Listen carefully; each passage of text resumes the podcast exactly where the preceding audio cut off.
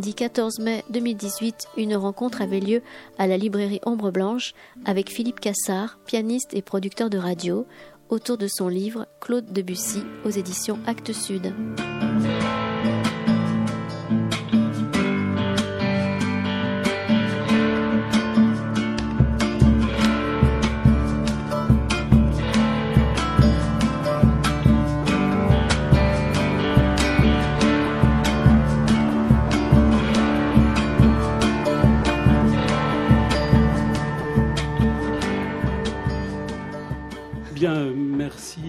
Là et un plaisir pour moi de faire d'animer cette rencontre avec Philippe Cassard.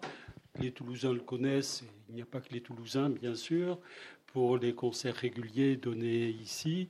Et il y en a, comme vient de le dire Hélène, un demain qui est prévu. C'est d'ailleurs en deux temps. C'est toujours deux concerts, le mardi, un mardi par mois, normalement entre novembre et avril, mais euh, la saison euh, qui se passait à Croix-Baragnon jusqu'à l'année dernière euh, s'appelle maintenant la saison bleue. Elle est ventilée sur plusieurs lieux.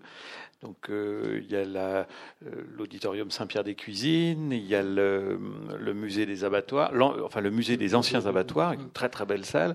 Et puis pour mai et juin, la chapelle des Carmélites, parce que comme il n'y a pas de chauffage, on ne peut pas y aller plus tôt. Donc voilà. Et la chapelle des Carmélites, je le signale aux, Toulousains, c'est par cette chapelle que j'ai connu Toulouse, puisque la première fois que je suis venu à Toulouse en 1981, euh, j'ai participé à des masterclass d'un grand pianiste américain, Léon Fleischer, qui n'était pas venu en France depuis des années et des années, qui revenait donner des masterclass pendant 15 jours qui donnait un ou deux concerts à la Halle au Grain. C'était donc en juillet 81, et les cours avaient lieu à la chapelle des Carmélites. Et depuis ce temps-là, je ne l'ai plus jamais revue, cette chapelle, mais j'en ai gardé un souvenir très assez précis, je crois. Alors Debussy n'est pas prévu au concert euh, demain. Non, c'est Liszt. Nous allons parler aujourd'hui de Debussy à cause du livre à propos du livre qui vient de sortir, Actes Sud. Vous aviez déjà publié pour Actes Sud un Schubert, il y a plusieurs années, et maintenant Debussy. Et la première question très générale que je peux poser, c'est que en 2012, on a fêté le 150e anniversaire de la naissance de Debussy. Cette année, on fête le centième anniversaire de son décès. Est-ce qu'il faut croire que Debussy est maintenant totalement et plus que jamais Claude de France, c'est-à-dire le musicien numéro un euh, en France? Alors, euh, si on veut répondre en, chiffres, non. Celui qui touche encore le plus de droits d'auteur, ou en tout cas ses, ayants droit, c'est Ravel. C'est Ravel avec son boléro qui est commencé une fois toutes les trois minutes dans le monde. Et comme euh, il y a une bataille homérique entre ses ayants droit, la SACEM, etc., bien la SACEM est assise sur une montagne d'or depuis, depuis longtemps, mais euh, je crois que les, les, droits vont bientôt tomber dans le domaine public, aux grandes dames d'ailleurs de tous ceux qui... Bon, enfin bref, c'est très compliqué. Mais Debussy, moi je suis très heureux parce que j'entends encore dire Ah, c'est difficile, Debussy, je préfère Ravel. Bon, chacun ses goûts. Euh, moi j'aime beaucoup Ravel, évidemment, mais je trouve qu'il y a chez Ravel, euh, par-delà ses qualités de mélodiste, ce, goût de la perfection, il y a quelque chose de très classique chez Ravel qui finit euh, peu à peu par me, par me gêner en tant qu'interprète ou en tant que musicien, et jamais je n'ai cette impression chez Debussy. Debussy, pour moi, ouvre toujours, est toujours en train d'ouvrir des portes sur, en matière de son, en matière d'idées musicales, en matière de renouvellement des formes déjà existantes. C'est quelqu'un qui, qui n'a jamais eu de règles, qui ne s'est jamais imposé d'autres règles que de ne pas en avoir. C'est l'indépendance et la liberté. Oui, il l'a payé très cher cette indépendance euh, en termes financiers, c'est-à-dire qu'il aurait pu vivre beaucoup plus confortablement en écrivant à l'appel comme ses contemporains des opéras, parce que c'était la seule manière à l'époque de gagner vraiment sa vie d'une manière somptuaire.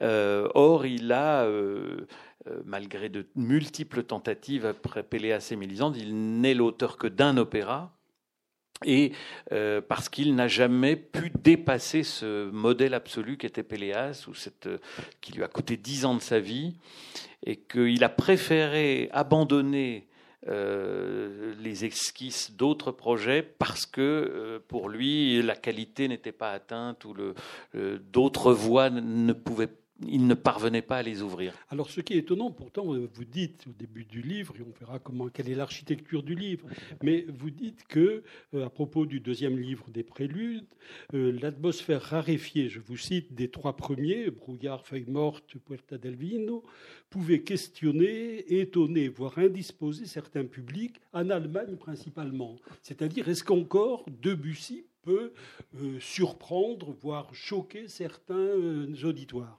Ah oui, c'est aussi pour ça que je l'aime. Euh, ce qui veut donc dire qu'il est très moderne. Ce qui veut donc dire qu'il n'a pas pris une ride. Sa musique peut indisposer, comme le Sacre du printemps de Stravinsky, 1913, peut encore aujourd'hui euh, étonner, rendre mal à l'aise physiquement, parce que c'est une musique extrêmement verticale. Alors pourquoi je dis ça et pourquoi je nomme le public allemand? Je ne veux pas le culpabiliser du tout, mais la culture allemande, elle se construit différemment. Euh, que la culture française. Euh, c'est-à-dire euh, qu'il y a toujours quelque chose d'extrêmement architecturé, rationnel, métrique, dans la musique allemande, quelle qu'elle soit, que ce soit Beethoven, Jean-Sébastien Bach, Wagner, Bruckner, etc., Brahms, c'est-à-dire un sens de la forme extrêmement solide. Alors ensuite, euh, le génie des compositeurs y ajoute de la fantaisie, de la liberté et tout ce qu'on veut. Mais il y a cette, cette idée d'être absolument arrimé à une forme et à une architecture. Or, chez Debussy, s'il y a une architecture, et il y en a une, elle est beaucoup plus discrète, beaucoup plus souterraine, beaucoup plus insaisissable. Et ça, ça étonne encore les Allemands parce qu'ils ne savent pas à quoi se raccrocher. Ils n'ont pas les barres de mesure qui tombent comme ça, comme, comme à gravelotte, euh, tous les trois ou quatre temps. Ils ont au contraire des déambulations, des, des arrêts sur image, des, des temps de suspension euh, qui les surprennent. Et, je le sens très bien, moi, confusément, quand, je, quand, quand, on enchaîne ce deuxième livre des préludes, les trois premiers, c'est vraiment presque un obstacle à franchir à cause de ça. Mais vous avez étudié à la Hochschule für Musik à Vienne. Est-ce que l'enseignement qui était donné à Vienne, euh, enseignement germanique au sens le plus large, allait dans ce sens-là? C'est-à-dire, est-ce qu'un pianiste allemand ou de culture allemande ou germanique, j'emploie le mot très, au sens le plus vague, euh, a des difficultés à bien jouer Debussy Paradoxalement, non. Parce que parmi les grands interprètes de la musique euh, de Debussy figure par exemple Friedrich Gulda, qui était un Autrichien, un Viennois pur sucre, avec un, qui parlait dialecte viennois. On ne pouvait pas faire plus viennois que lui, et il est un des interprètes majeurs de Debussy. Les interprètes, c'est différent des créateurs. Les interprètes, euh, ils voyagent euh, et ils peuvent. Euh, Goulda n'a eu de cesse, un peu à la manière de Thomas Bernard, mais en moins, en moins révolté et en moins, en moins fielleux, bileux, n'a eu de cesse de s'extirper de sa gangue viennoise très conservatrice, très académique, et il n'a, il n'a cessé de, de subvertir les, tout ce qu'il avait appris justement dans la même école où moi j'ai étudié 50 ans après lui. c'est-à-dire qu'effectivement, à la Hochschule für Musik, il y avait ce côté, on joue Mozart comme ça, on joue Beethoven comme ça, mais curieusement, mon professeur Hans Graf, qui était aussi un Viennois parlant dialecte, euh, était un merveilleux interprète de la musique de Ravel et de Debussy. Et j'ai appris avec lui, je me souviens très bien, dès que je suis arrivé, j'avais 19 ans, les miroirs de Ravel, et c'est des souvenirs impérissables, parce que je pense que c'était un peu leur petit diable, la musique française, pour eux. C'était une manière pour eux de goûter à la liberté, liberté dont ils étaient privés dans la musique euh, dite viennoise, Schubert, etc.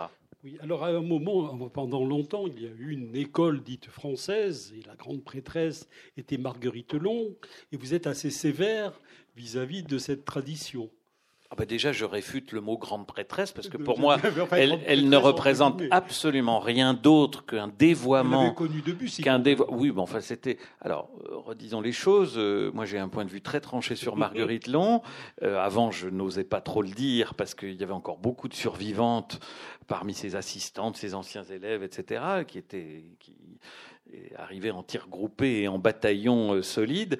Maintenant, j'ai aucun scrupule à dire que cette dame a représenté pour moi une imposture, c'est-à-dire qu'elle était un parasite des compositeurs. Les compositeurs se plaignaient de son entrisme obsessionnel, de son arrivisme, de sa euh, rapacité à euh, être sur les compositeurs et à dire ensuite, à faire le vide autour d'elle. Il faut quand même rappeler aux gens qu'elle euh, se mettait dans des colères noires parce que Magda Tegliaferro a enregistré et joué la balade de forêt avant elle et que ses souvenirs, euh, donc euh, au piano avec Debussy, au piano avec Ravel, au piano avec euh, Fauré, qui ne sont pas dénués d'ailleurs de temps à autre de réflexions intéressantes, bien entendu. Elle n'était pas sotte, Marguerite Long.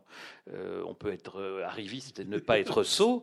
En général, il faut même être assez intelligent pour être arriviste. donc elle ne dit pas que des bêtises, mais c'est sa manière de se mettre en scène, de se donner toujours le beau rôle, d'être toujours celle qui est l'interlocutrice. Mais ça se dans la manière de jouer. Mais c'est surtout qu'elle joue extrêmement mal du piano extrêmement mal. Et il suffit juste d'ouvrir les oreilles et d'avoir un peu de goût tout ce qu'elle touche se transforme en vulgarité. La manière dont elle a défiguré la musique de Forêt a fait énormément de tort à cette musique. Non, mais je maintiens tout ce que je dis mot à mot. Je ne rentrerai jamais rien parce que j'ai écouté Marguerite Long, ce qui n'est pas souvent le cas de mes contradicteurs. J'ai écouté tous les enregistrements de Marguerite Long. Et ce qu'elle a fait, ce qu'elle a commis dans Forêt est juste scandaleux. Parce qu'ensuite, on se plaint que Forêt ait été pendant des dizaines d'années un compositeur salonnard, sirupeux, peu sucré, c'est exactement la manière dont elle le joue.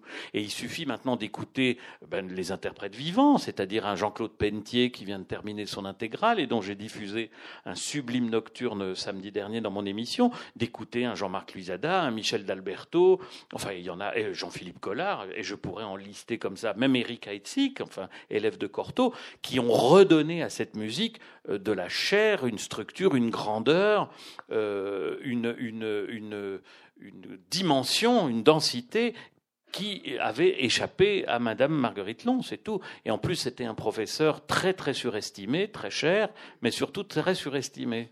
Vous avez compris que le livre sur Debussy n'est pas un livre tiède à aucun moment. Et mais non, mais par moment. Non, à un moment donné, il faut dire les choses parce que c'est. On me titille toujours là-dessus. J'ai des courriels d'auditeurs qui me disent Oh là là, Marguerite Long, quand même, euh, elle a été ceci, cela. Oui, non, mais bien sûr qu'elle a joué un rôle. Je me fais aussi un peu l'avocat du diable, mais mais je pense que euh, il faut un peu maintenant commencer à oublier. Alors, oublions la grande prêtresse. Voilà. Non, mais je pense a une école française quand même. Mais non, ça n'existe pas. ce sont des chimères. Un moment à propos d'intégrales qui ont été faites par certains de vos collègues mm. en montrant les différences qu'il y a entre les différents interprètes. Mais sont bien sûr. Mais c'est-à-dire, euh, moi, je préfère parler d'esprit, d'esprit commun de tronc commun plutôt que d'école française. L'école, alors à ce moment-là, il faut, c'est juste un bâtiment euh, qui abrite des professeurs. Mais école française, alors euh, c'est quoi l'école française? C'est Alfred Cortot, qui a été élève de Diemer, mais est allé aussi approfondir ses connaissances en Autriche avec Édouard Rissler, qui lui a en fait communiqué son virus germanophile. Et c'est ainsi que Cortot est devenu, je ne parle pas des années sombres, euh, non, non, non, non, mais Cortot, en 1902, il a créé la Missa Solemnis de Beethoven en France. Il a créé en 1903 le Requiem allemand de Brahms. On n'était pas en 40, là, on était il avait 30 ans, Cortot, même pas. Même pas, il est né en 1877. Il a créé Lohengrin de Wagner en 1901. Euh, bon, voilà, donc c'est Cortot, est-ce que c'est ça l'école française? Est-ce que c'est Vlado Perlemuter, un des plus grands pianistes français, roumain, naturalisé français, juif roumain, parce qu'il lui aussi a dû fuir euh, la France Et Perlemuter est un élève, pas du tout un produit français, puisqu'il est l'élève d'un russe euh, immigré, Moskovski. Euh, est-ce que c'est Yves Nat Yves Nat, qui est élève de Marmontel, lui-même élève d'un élève de Chopin, Georges Mathias. Donc vous voyez, tout ça est très très très différent et donne des personnalités extrêmement différentes. Magda Tagliaferro, qui malgré son nom est mi-française, mi-brésilienne, élève de Cortot, et qui joue absolument pas comme une française qui articule du bout des doigts, qui a un jeu extrêmement, euh, euh, je, ne veux pas dire viril parce que ce serait désobligeant, mais euh, par rapport à tout ce qu'on dit maintenant, mais en tout cas un jeu extrêmement musclé, extrêmement dense, flamboyant, flamboyant. Donc ça n'est pas l'école française est trop vaste, trop diverse, trop riche de ces personnalités pour être ramené à ce vocable école française. Moi, je parle plutôt d'esprit, de couleur, de tradition qui se, sinon de tradition, de transmission, d'expérience, de, savoir, et ça donne effectivement, avec tous les noms que j'ai cités, des, personnalités extraordinaires qui euh, irradient pendant tout le XXe siècle, ou quasiment tout le XXe siècle. Alors, vous découvrez Debussy, reprenons maintenant un petit peu dans l'ordre, vous découvrez Debussy à l'âge de 7 ans, on vous fait jouer l'un des morceaux de Children's Corner, c'est le Little Shepherd. Et à partir de ce moment-là, vous le dites par la suite, Debussy ne vous a jamais quitté, vous n'avez jamais quitté Debussy.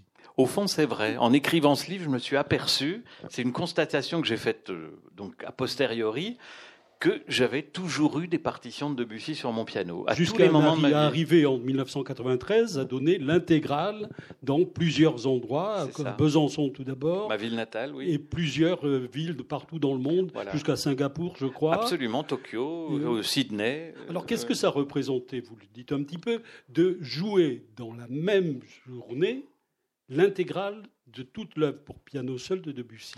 Ben, C'est une expérience qui est proche de la, jouissance pour un interprète, parce que il y a 81 pièces de Debussy. Quand je dis 81, vous comprendrez les 24 préludes, les, chaque fois qu'il y a un triptyque, je compte évidemment chaque pièce comme une pièce, mais il y en a 81.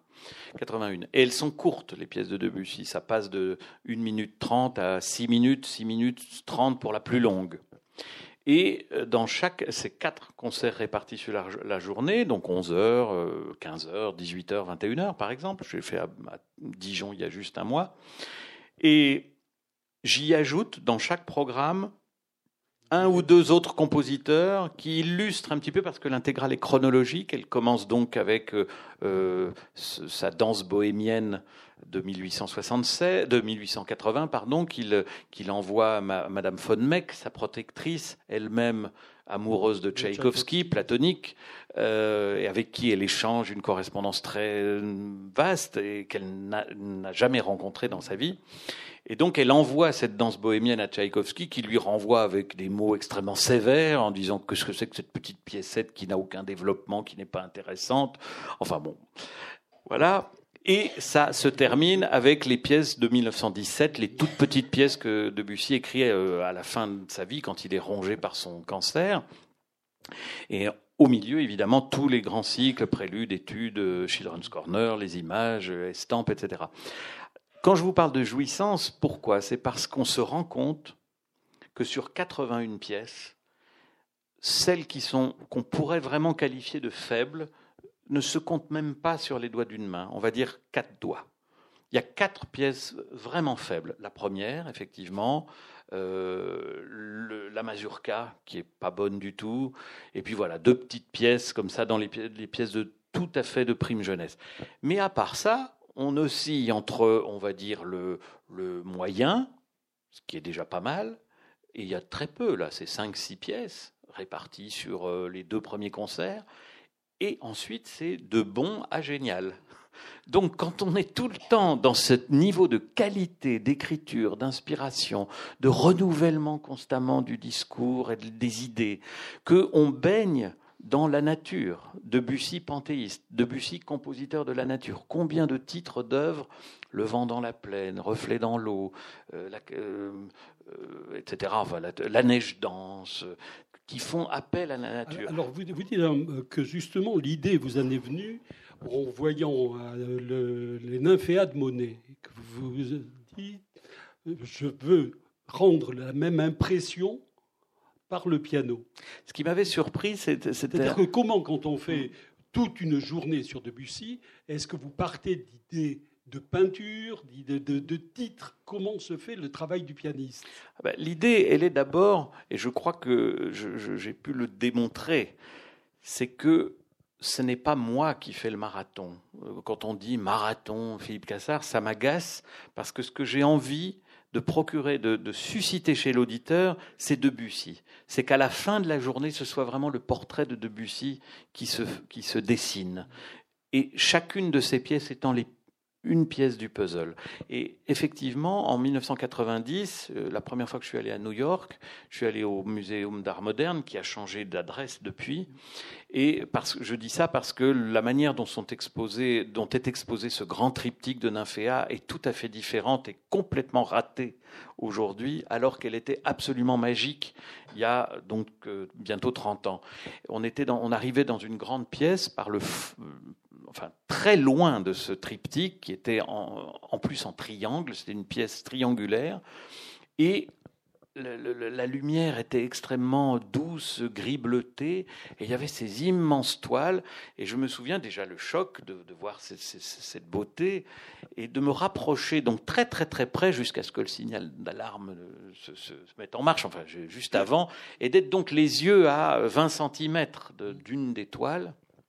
Et ce qui m'avait absolument fasciné, c'est que Monet empile la matière, littéralement empile. Il y a une épaisseur de peinture incroyable, faite cette épaisseur de centaines, enfin quand je parle, de, vous voyez, sur un carré comme ça, de centaines de taches de toutes les couleurs, et on voyait la vitesse, on voyait l'épaisseur, on voyait le à la limite l'enfoncement ou au contraire le, la giclée, tout ça sur un tout petit espace et en se reculant tout doucement, c'est-à-dire centimètre par centimètre, les choses commençaient à vibrer, à se remettre en place, à signifier quelque chose. Et ça, vraiment, peu de peintres m'ont procuré cette, cette, sensation de voir tout d'un coup, quand on est alors de nouveau à 3 ou 4 mètres euh, en arrière, de voir finalement le résultat. Enfin, ce le mot est un peu, trivial. Et je me suis dit, longtemps après, quelques semaines ou quelques mois après, je me suis dit, au fond, de Bussy, j'aimerais ne pas faire une intégrale jour après jour, parce que le public ne viendra pas. Il faut trouver un moyen pour le, capter, pour lui raconter une histoire. Et j'ai fait le lien très naturellement entre cette sensation éprouvée dans ce musée et l'idée de recomposer la toile de Bussiste de ces 81 pièces sur une journée, comme si on était dans une exposition pendant plusieurs heures et que peu à peu le, le, le, le, tableau apparaisse. De Debussy. Et de servir le compositeur comme ça et de ne pas en faire une, un marathon euh, égocentrique à ma gloire à moi. C'était vraiment servir Debussy qui était la principale de mes préoccupations. Alors, quand on, vous jouez une, intégrale. Je l'ai fait à Toulouse d'ailleurs, vous savez, en 2012, je l'ai joué à Saint-Pierre-des-Cuisines en une journée l'intégrale de Bussy. C'était une, d'ailleurs, je dois dire, un des plus beaux souvenirs de ma, de, parmi toutes les intégrales, j'en ai fait 18. C'est une des plus, pour moi, une des plus excitantes, une des plus. D'abord le, lieu, le piano, j'avais un piano sublime, un public incroyable, du matin au soir c'était plein, et ça c'est un beau souvenir pour moi. Euh, vous dites à un certain moment que sur une telle intégrale, il y a tout de même une un changement qui se produit au moment de Péléas. C'est-à-dire que jusqu'à Péléas, l'invention se trouve plutôt dans l'accompagnement des mélodies et qu'après Péléas, l'œuvre devient beaucoup plus ambitieuse, beaucoup plus personnelle. oui. Plus... Ah oui, ça c'est très frappant parce que euh, c'est vrai que 1902. Hein. Oui, c'est ça. Et dix ans de travail auparavant. Hein. il faut juste remettre ça en perspective. Ça n'est pas arrivé comme ça. C'est dix ans de travail. Il en, ça l'a épuisé. Hein. Ça l'a mm. complètement rendu exsangue quasiment Debussy. Ce qui est très frappant, c'est que euh, de 1880 à 1892, Debussy ne se préoccupe pas par le, n'est pas préoccupé par le piano. Euh, il écrit des mélodies, mais il écrit quand même des accompagnements très chamarrés, extrêmement beaux, qui sortent de l'ordinaire. Il suffit de voir n'importe quelle mélodie, fut-elle très belle, de Fauré, de Saint-Saëns, de Gounod, de Massenet, enfin tous les compositeurs, les grands compositeurs de mélodies. Je mettrais Duparc euh, de côté, parce que les, les parties de piano de Duparc sont extraordinaires, mais toutes les autres sont plutôt assez euh, décanté. Debussy, lui, n'hésite pas à charger la barque, et c'est d'ailleurs souvent périlleux pour les chanteurs ou les chanteuses, parce que ce sont des accompagnements extrêmement chargés, mais aussi, et, ça c'est déjà des études préparatoires à Péléas, accompagnements dans lesquels la voix évolue. C'est-à-dire, c'est pas l'accompagnement qui est juste en dessous de la voix, c'est la voix qui fait partie quasiment des parties d'accompagnement. Enfin, c'est vraiment très fort. Et ce qui explique aussi peut-être euh, que le piano de Debussy explose après 1902, c'est que quand Debussy écrit Péléas, pendant toutes les années où il l'écrit, il ne l'orchestre que partiellement. L'orchestration ne surgit qu'en 1900, quand il est certain que le contrat est signé avec l'opéra comique. Il ne veut pas s'être fatigué pour rien. Une fois que le contrat est signé avec Albert Carré, directeur de l'opéra comique, il met au clair son orchestration, mais jusque-là, c'est-à-dire entre 1894 et 1900, il écrit les parties d'orchestre au piano.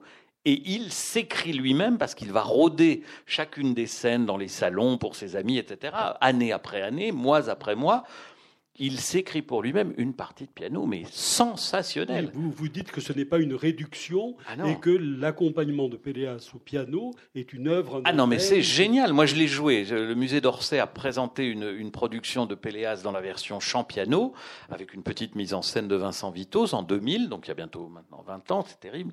Euh, et j'ai joué, on a joué plusieurs fois à Orsay. On est allé le promener dans plusieurs pays.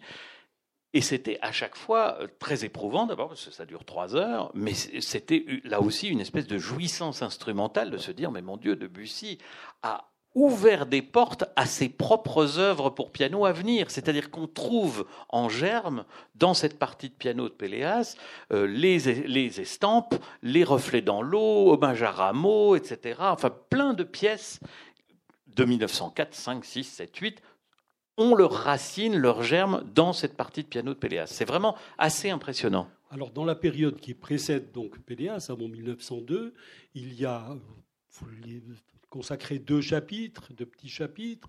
D'abord, l'importance de la mise en musique des euh, poèmes de Verlaine, et ensuite la rencontre avec Mallarmé. Ah, ça, c'est deux. C'est ça aussi qui me permet de, dire que on, présente souvent Debussy à l'étranger, maintenant un peu moins en France, comme un compositeur impressionniste. Or, pour moi, c'est un contresens. Euh, vraiment très très qui engendre ensuite des erreurs d'appréciation. Debussy est pris par le mouvement symboliste.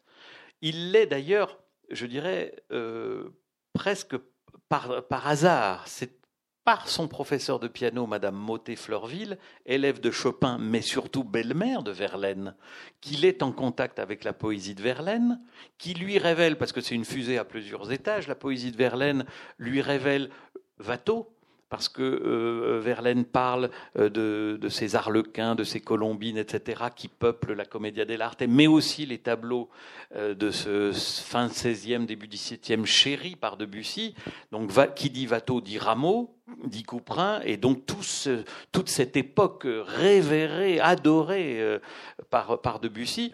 Donc, Verlaine d'abord, il est le premier compositeur à mettre en musique des poésies de Verlaine bien avant Fauré, dix ans avant lui parce que c'est Robert de Montesquieu qui a fait connaître la poésie de Verlaine à Gabriel Fauré, mais aussi à partir de 18, alors 1884, il a 22 ans, Debussy, il achète un almanach, comme ça se faisait à l'époque, dans lesquels il y avait des poètes, des poésies. Il en trouve une de Mallarmé en 1884. Il la met en musique, c'est Apparition, une très très belle mélodie. Je dirais qu'il commence comme du pur Debussy et qui continue comme du Massenet.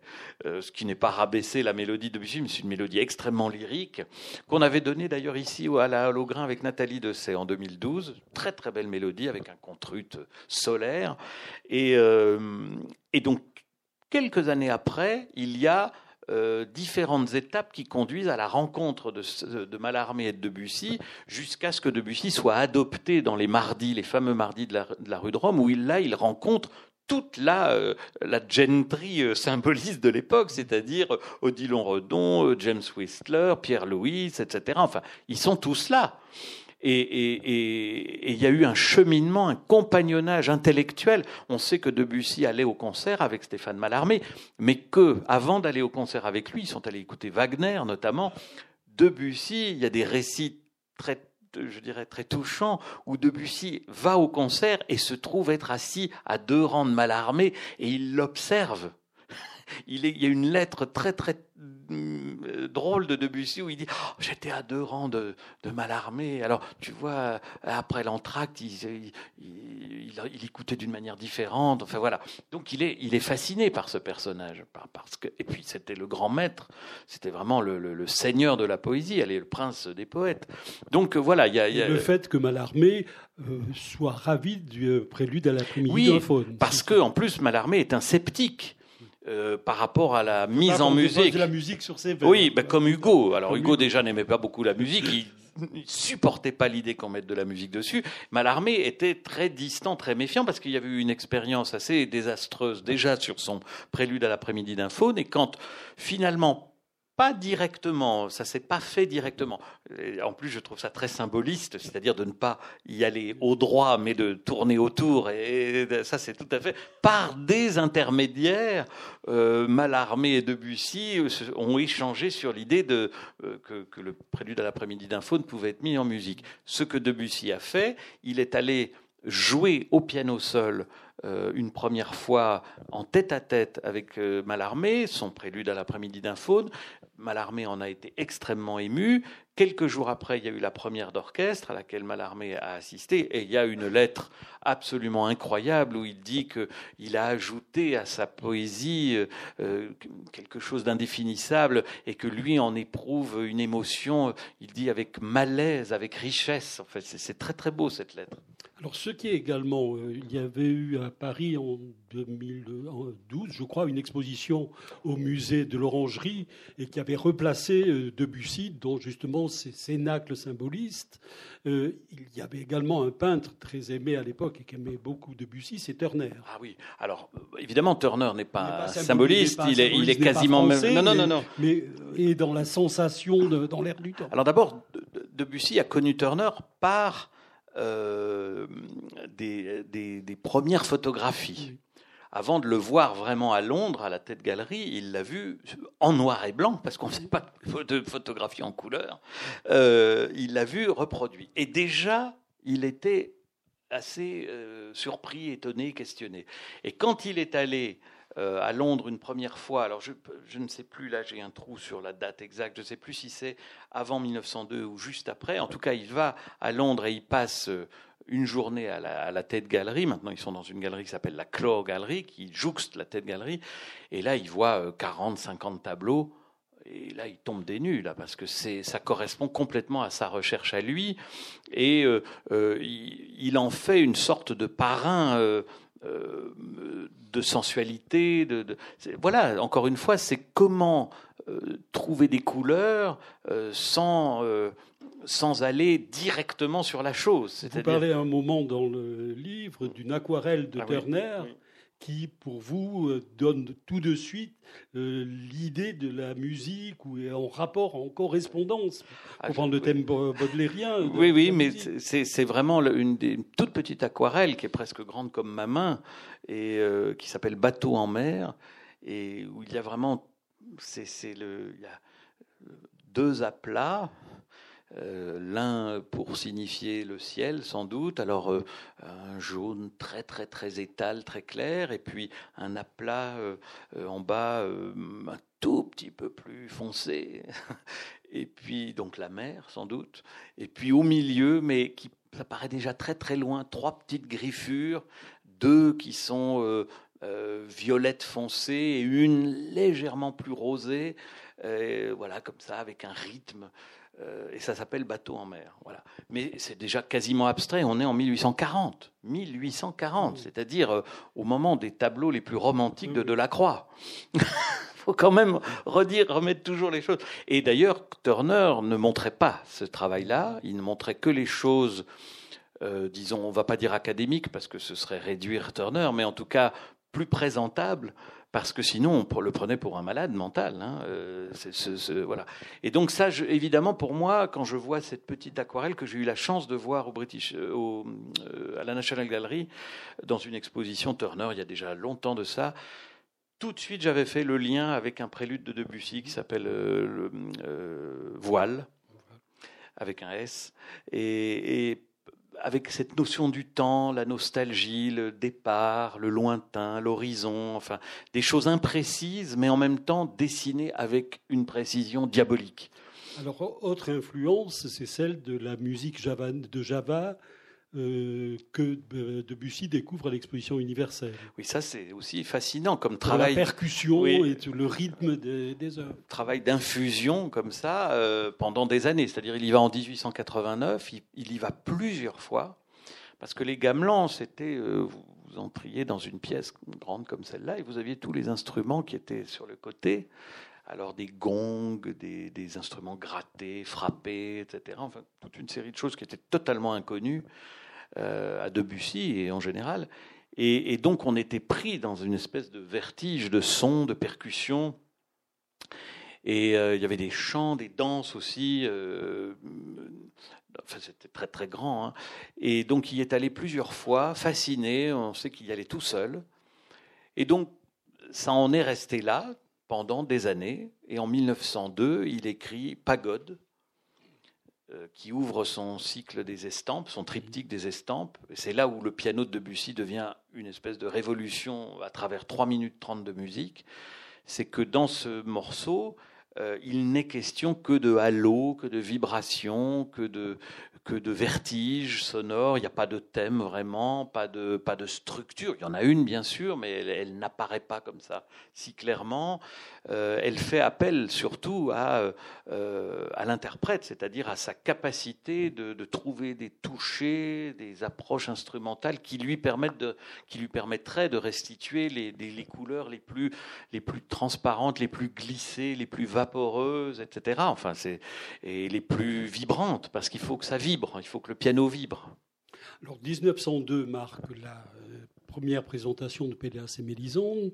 C'est, vous l'expliquez très bien, une étape euh, fondamentale dans l'évolution de Debussy. Euh, comment peut-on expliquer à la fois, vous le dites, mais le succès et l'insuccès de l'œuvre en même temps, c'est-à-dire succès auprès de cénacles bien particuliers, un succès auprès de nombreux critiques oui, alors moi j'inverserais les termes, c'est-à-dire le cénacle, c'est les critiques pour moi, parce que les musiciens, dans leur ensemble assez unanime, il y a quelques petites fausses notes, euh, jusqu'à Vincent d'Indy, qui n'était pas le mieux disposé pour défendre la musique de Debussy, il y a une unanimité pour considérer euh, que on est, on, là il y a une forme de chef-d'œuvre, mm. de manière nouvelle d'écrire la musique, d'écrire pour la voix, euh, tout à fait nouvelle. On n'avait jamais écrit euh, de voix chantée de cette manière-là, et la, langue française dans cette voix-là, jamais. Euh, et l'orchestre qui est une, partition d'une beauté sidérante. Enfin, vraiment, chaque fois que moi j'écoute Péléas, je suis transporté, je suis même ému par tant de trouvailles, de beauté. Donc ça, c'est les musiciens. Alors on va, on peut en citer quand même. Il y a Toscanini, parce qu'il faut citer des musiciens étrangers. Si ça n'était que des musiciens français, on se dirait oh là là, ils défendent leur corporation, leur beefsteak. Alors évidemment, même Forêt qui avait des, des réserves a reconnu le chef-d'œuvre. Paul Ducas a fait un article dithyrambique et Paul Ducas était un homme qui était unanimement respecté, estimé. C'était une très grande figure de la musique française et dans sa capacité d'analyse de toute la musique. Et il a fait trois pages sur Péléas qui sont des pages euh, anthologiques, enfin de la manière dont on peut défendre un chef-d'œuvre sans tomber dans la géographie béate et, et Bécassonne. Enfin vraiment, c'est d'une intelligence mais s'il n'y avait que ça, non, il y a Toscanini, il y a Diaghilev, euh, il y a euh, euh, alors il y a Gershwin par exemple. Je l'ai pas cité, mais je sais Gershwin était un grand fan de, Péléas. Enfin voilà des, compositeurs. Richard Strauss, qui n'était pas un grand debussiste, Schoenberg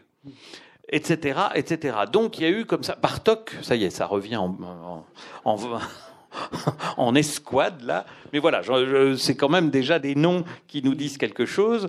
Et euh, savoir aussi que Pierre Monteux, le grand chef euh, Pierre Monteux, qui a dirigé notamment toutes les premières des ballets russes, euh, Petrouchka, le Sacre du Printemps, etc., Daphnis et Chloé, Pierre Monteux était altiste de l'orchestre à la création de Péléas. Voilà. Donc ce petit cénacle, finalement, qui est gigantesque, a défendu Péléas. Et en face, sur le trottoir d'en face, et le trottoir, c'est tout à fait bien de dire le trottoir, eh bien, vous avez les critiques, et qui tous, sans exception, mais alors sans aucune exception, ont éreinté Péléas. Tous. Dans des termes ignobles, où la bêtise, l'incompétence, la suffisance se, se disputent euh, la, première, la première marche. Quoi. C'est, quelque chose, c'est quelque chose d'incroyable. Et je dois dire, ne croyez pas que je suis véhément. Pierre Boulez a écrit dans Relevé d'apprenti un petit texte là-dessus, euh, sur les, critiques par rapport à Debussy. Il va bien plus loin dans le, dans le, dans le, dans le comment dirais-je, pas dans l'insulte, mais enfin en tout cas dans la, la désignation de ces critiques la plupart du temps, qui, qui ne supportent pas d'être... Vous, savez, les critiques à l'époque, qu'est-ce qu'ils entendent? Ils entendent Louise de Gustave Charpentier, ils entendent les premiers opéras de Puccini, œuvre que j'aime beaucoup, c'est pas du tout la question. Mais euh, Péléas remet en question de fond en comble leur petit confort, leurs petites choses là comme ça, et ils comprennent pas. Je cite, c'est la frustration des lyricophiles pur jus, friands depuis trois siècles de contrutes et de vocalises acrobatiques. Ben, il se trouve qu'il n'y a pas ça dans Péléas. il n'y a pas de ça. Il n'y a pas ça, mais il y a autre chose.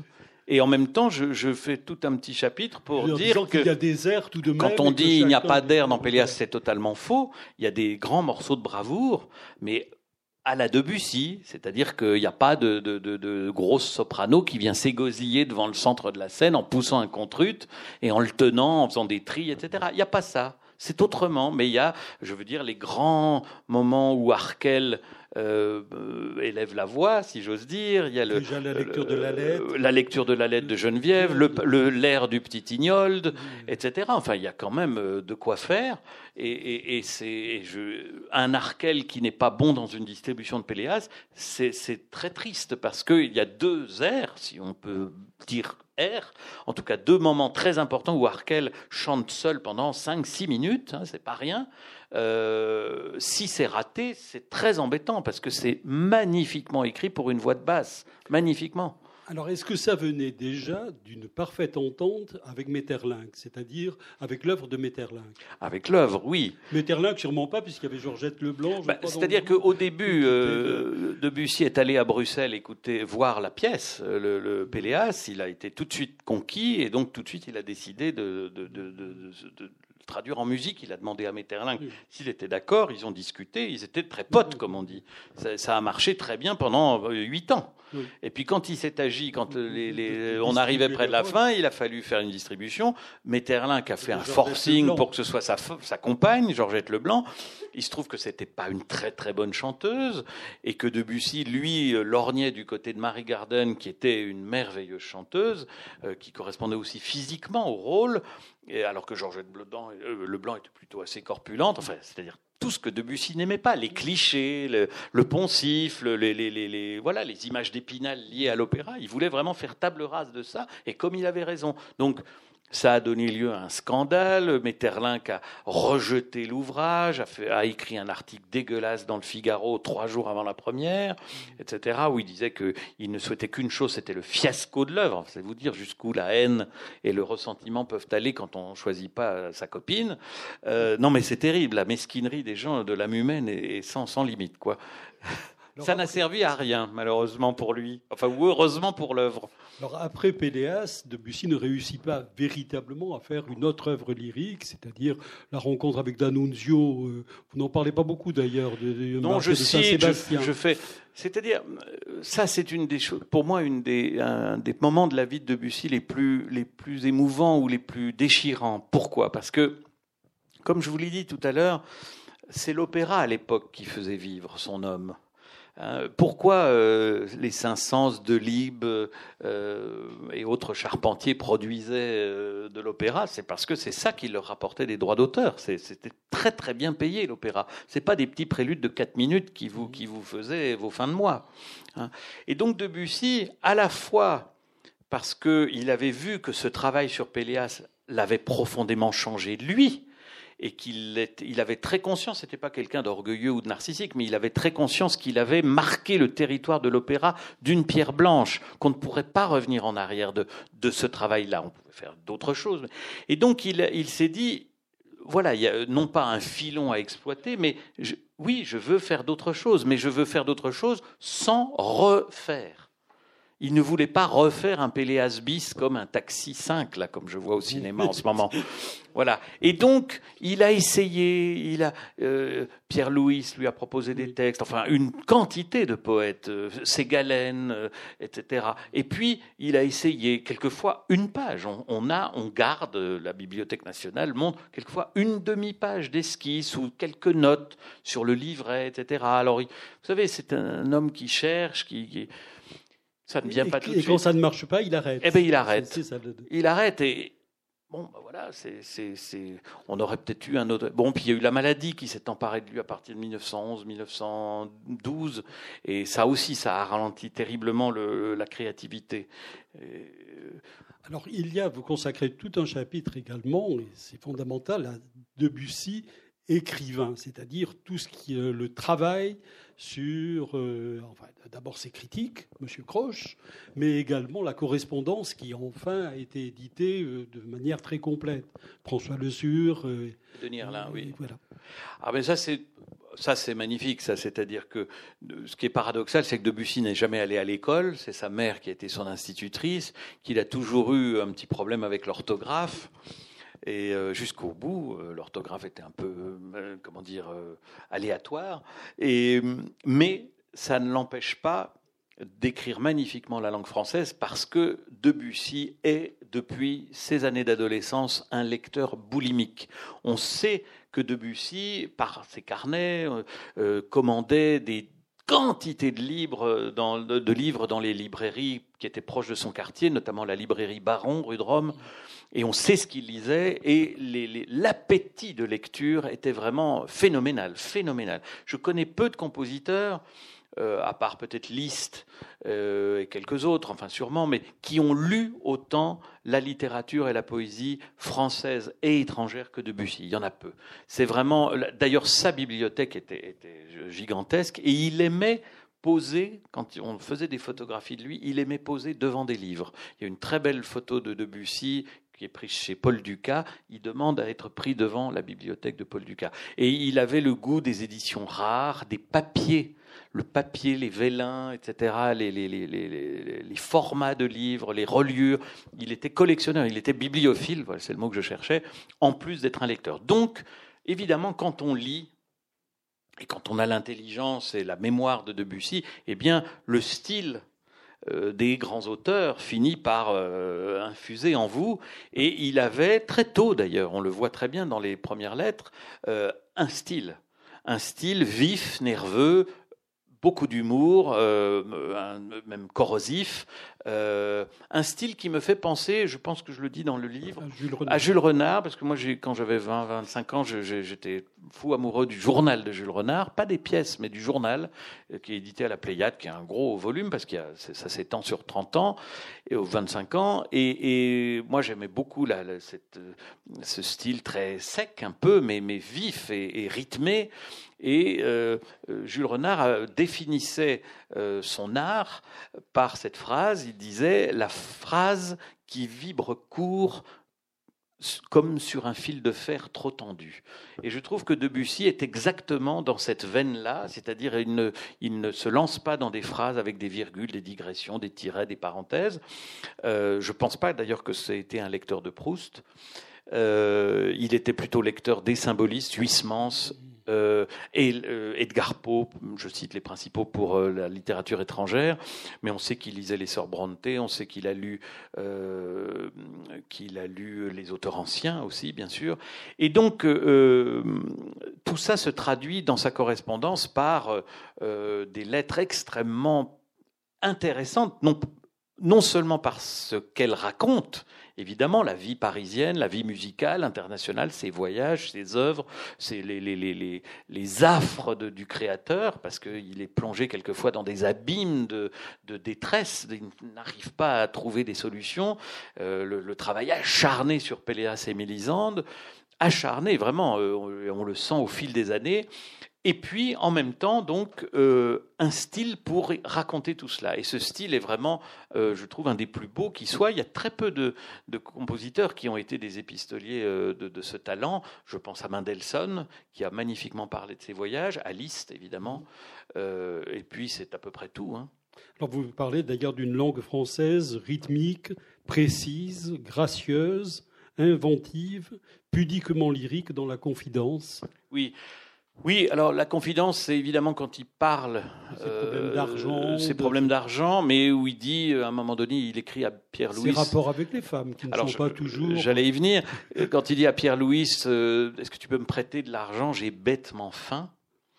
Euh, il faut savoir que, on l'ignore, c'est que Debussy, universellement connu après Péléas, est mort euh, en laissant des dettes astronomiques à sa femme en 1918 parce qu'il n'a jamais réussi à lui offrir vraiment le standing euh, de vie. Et sa dernière femme, donc Emma Bardac, qui avait divorcé d'un banquier fort riche, donc il a voulu lui offrir un standing de vie avec chauffeur, cuisinier, valet de pied, etc. Et qu'il s'est endetté, endetté, endetté constamment pour essayer de, de, de, de, lui offrir la vie la plus heureuse possible. Et donc elle a passé, elle, le restant de sa vie à éponger les dettes de son mari. Donc elle a vendu un peu à tout va, euh, etc. Et puis effectivement, euh, avec les femmes, ben, il est comme beaucoup d'hommes, il est très lâche, il est très, il est très, euh, voilà, il se conduit mal. Certains se- de ses amis, d'ailleurs, prennent un petit peu des distances. On peut pas un après petit la- peu, ils rompent. Le coupe après Ah le, ben, la tentative de suicide oui. de Lily. Alors, Lily a, a fait une tentative de suicide euh, qu'elle a fait connaître au grand public.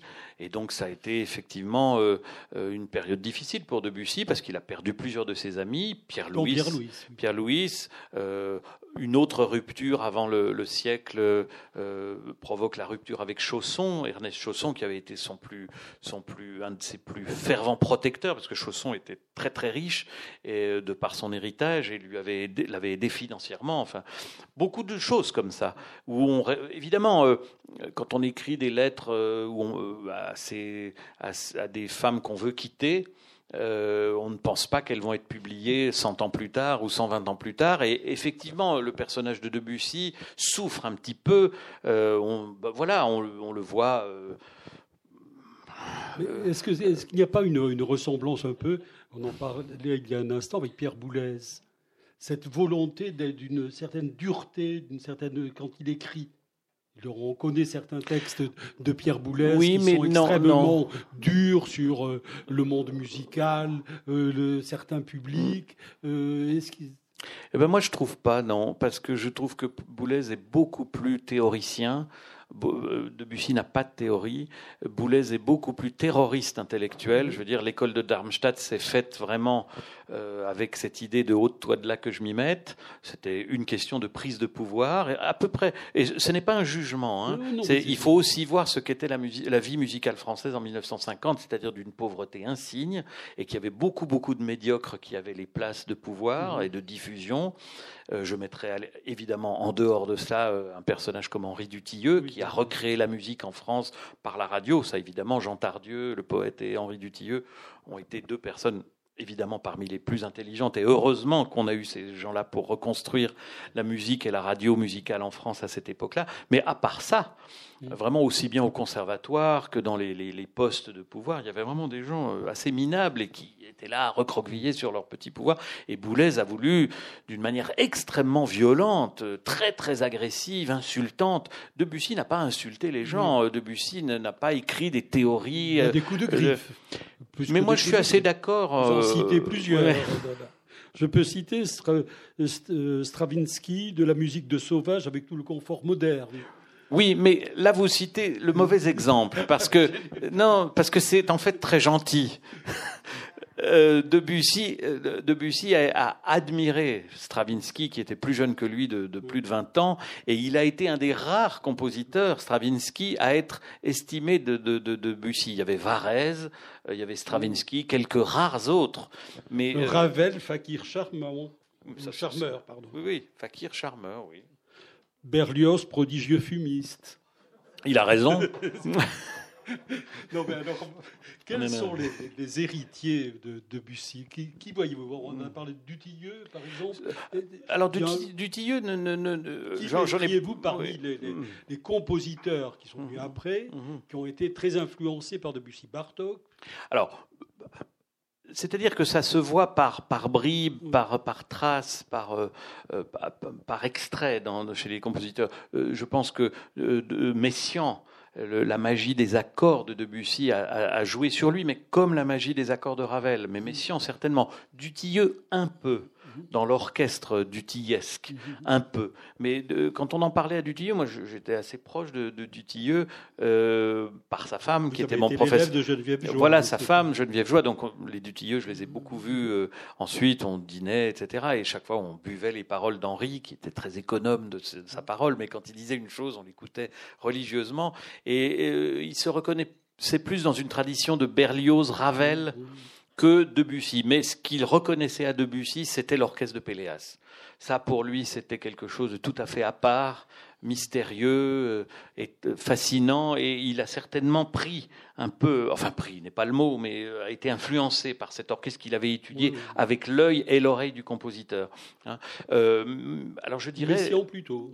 Messiaen, mais je dirais surtout Ligeti. il n'y aurait pas d'études de Ligeti pour piano s'il n'y avait pas eu les études de Debussy. Je dirais aussi les compositeurs américains euh, minimalistes, euh, Steve Reich, John Adams, Phil Glass, qui ont beaucoup puisé dans Debussy, des pianistes de jazz, Keith Jarrett, Bill Evans, Thelonious Monk, euh, qui adoraient Debussy, Bill Evans au-dessus de tout, euh, Keith Jarrett aussi beaucoup, et puis bon, beaucoup d'autres. Je pense que le premier Boulez, quand on écoute la première sonate pour piano de Boulez qui date de 1948, on est frappé. Mmh par euh, le, je dirais, quand, de, quand Boulez consent, condescend à être un peu plus sensuel que, qu'agressif et percussif, à ce moment-là, on entend tout l'héritage. On entend évidemment Debussy.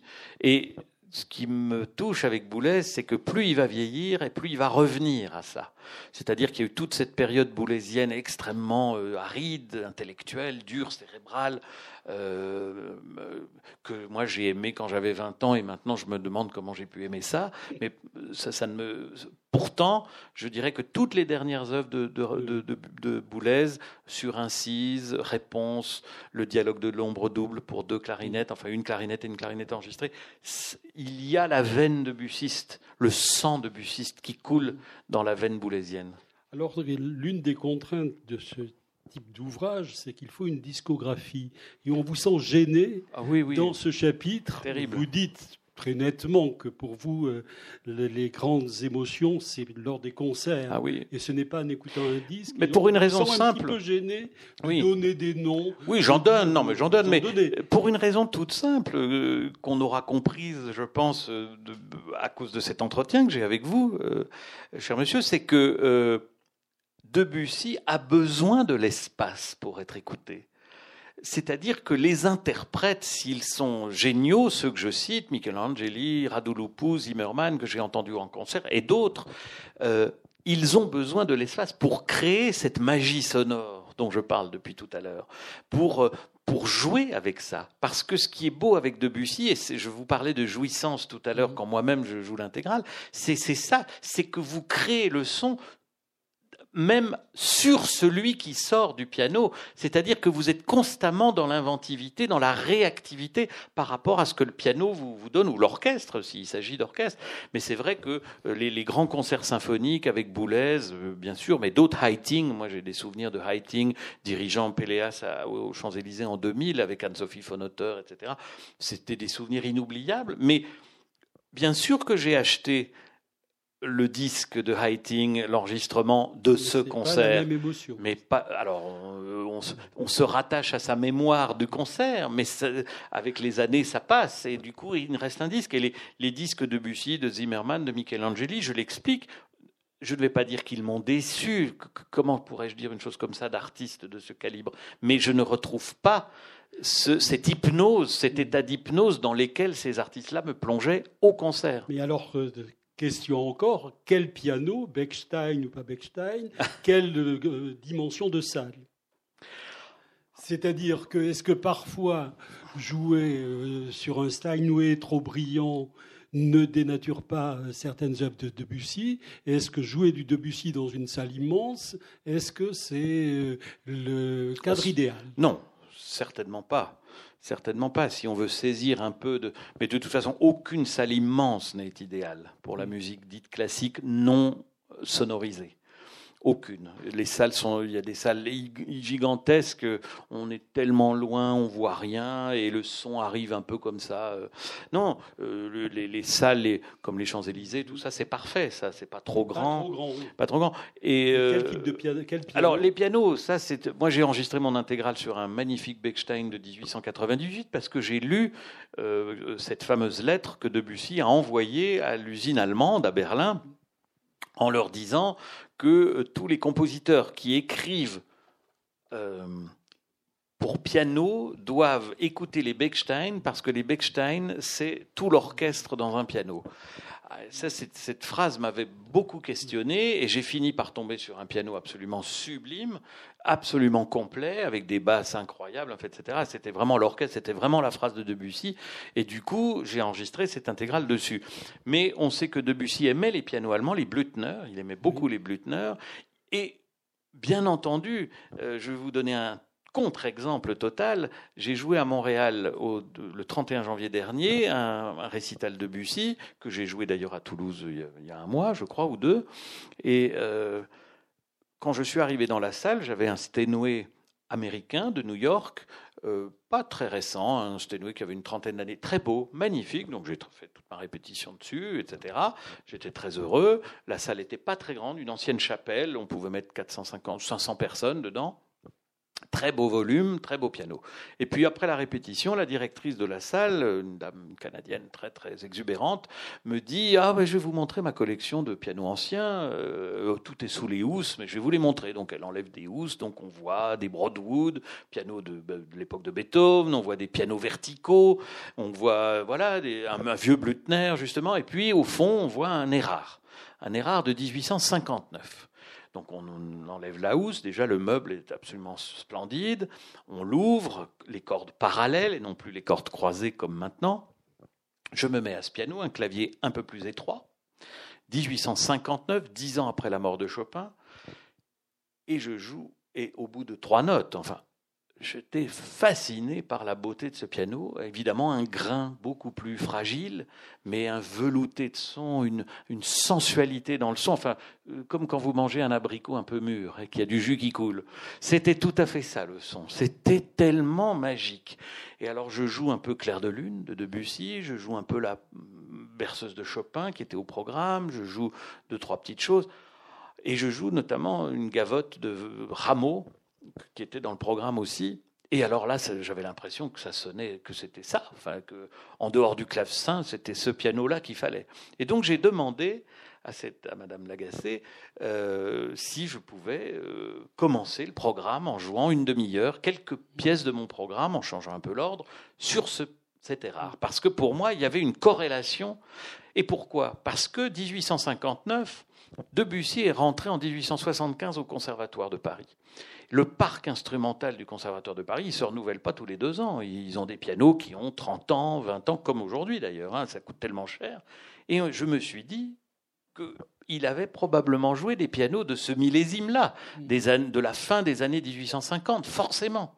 Et que donc son imaginaire sonore s'était construit et nourri sur ces pianos et non pas sur nos gros veaux sténoués modernes, etc., bruyants et, et puissants.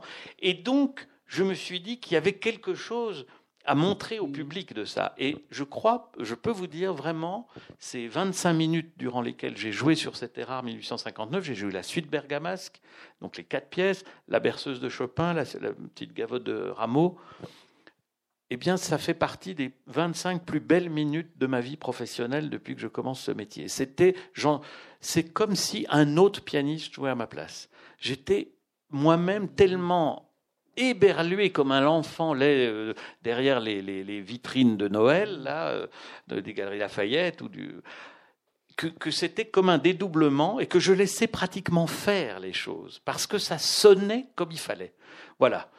il existe un témoignage de Debussy accompagné euh, au piano vous en parlez ah oui, oui, c'est très émouvant. Avec les, les, leçons qu'on peut en tirer et puis les inconvénients qui tiennent à la technique d'époque. Oui, c'est-à-dire Debussy a enregistré sur deux, de, deux manières différentes. Il a enregistré des rouleaux en 1913. Donc les rouleaux, c'est très approximatif, c'est-à-dire que ça ne reproduit pas l'équilibre des deux mains, ça ne reproduit pas forcément les nuances exactes. La vitesse, on peut penser que la vitesse est à peu près respectée, donc il faut y aller avec des pincettes. Mais ça donne quand même une idée. Et donc on s'aperçoit que Debussy joue très très très lentement les pièces lentes, ces pièces lentes, et très très très rapide ces pièces rapides. Donc c'est déjà une indication. Mais là où il est le plus touchant pour moi, c'est les, les, vrais enregistrements, c'est-à-dire là où on l'entend vraiment, c'est les enregistrements électriques. Et en 1904, c'est-à-dire il y a 114 ans, il a enregistré avec Marie Garden, sa muse, la créatrice de Mélisande, plusieurs mélodies, et ça, ça vaut la peine. D'abord, elle, elle a un sex appeal incroyable, elle a une voix euh, avec ce vibrato très serré de l'époque, bon, une diction un petit peu datée aujourd'hui, mais moi ça ne me gêne pas. Et lui, qui est d'une mobilité, d'une réactivité. à un moment donné, elle fait, voilà, elle chante sur une mauvaise note et on entend Debussy qui lui enfonce la, qui joue la note euh, bonne et elle, rectifie tout de suite.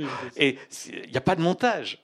Aujourd'hui, évidemment, on recommencerait. Voilà, il n'y a pas de montage. Et ça, ça, ce sont des documents irremplaçables et qui me touchent beaucoup et qui donnent encore un peu plus d'humanité à, Debussy. Vous, vous, parlez également, mais on pourrait en parler pendant des heures, de ce qu'il a avait appris de Liszt le rôle de la pédale très particulier. Enfin, il l'a appris en très peu de temps parce qu'il a eu cette chance de Bussy quand il était pensionnaire à la Villa Médicis en 1886. Il avait gagné le prix de Rome et euh, donc il est allé passer quelques mois à la Villa Médicis. Un séjour plus court, c'est lui qui l'a écourté parce qu'il s'emmerdait à mourir à Rome. Il trouvait que c'était une ville épouvantable et il n'allait voir que les Caravages qui étaient à Saint-Louis des Français, donc à très peu de distance de la Villa Médicis, et écouter les messes de Palestrina euh, à Saint-Pierre. C'est tout. Il détestait tout le reste.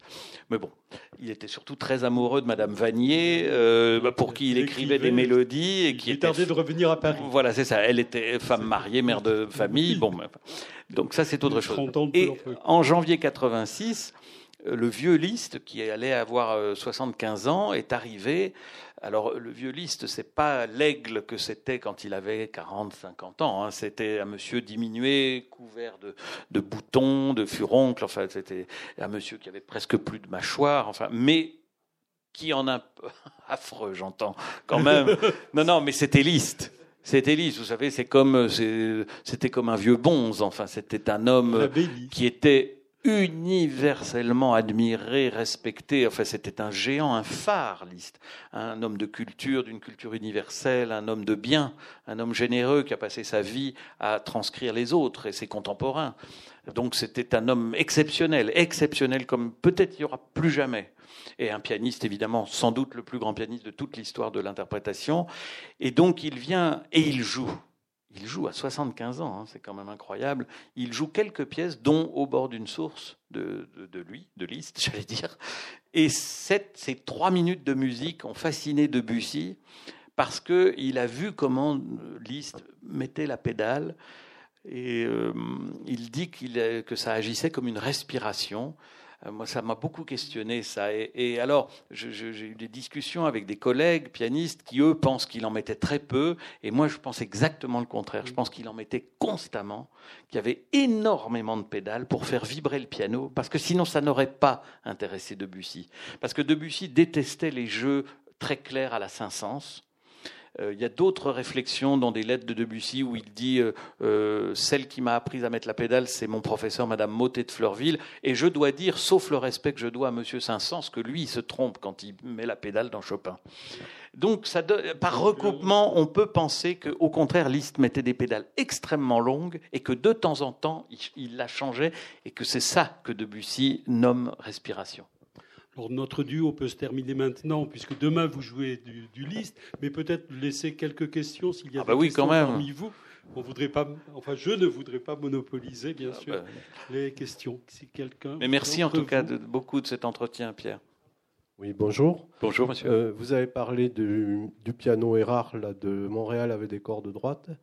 Euh, j'ai entendu, j'ai lu quelque part que Barenboim avait fait faire des, un piano à un facteur belge avec des cordes droites aussi Est-ce que c'est euh, la même chose? Non, non, non. La réalité, c'est que non, non. Euh, Barenboim s'est fait construire un piano Steinway par Steinway avec des cordes effectivement parallèles à l'ancienne, mais c'est un piano Steinway qui lui a été fabriqué avec un clavier dont les touches sont plus étroites euh, parce que euh, a des petites mains et il se dit qu'après avoir euh, lutté contre les pianos pendant 70 ans, il pouvait bien arriver à l'âge de 75 à avoir un piano fait à sa main. On ne peut pas dire mieux, mais voilà, c'est ça. Il y a d'ailleurs un disque que Deutsche Grammophon a édité. je crois que le titre c'est My Steinway ou quelque chose comme ça, ou On My Steinway. Il me reste à vous remercier. Merci. Merci. Merci. à vous d'être venu.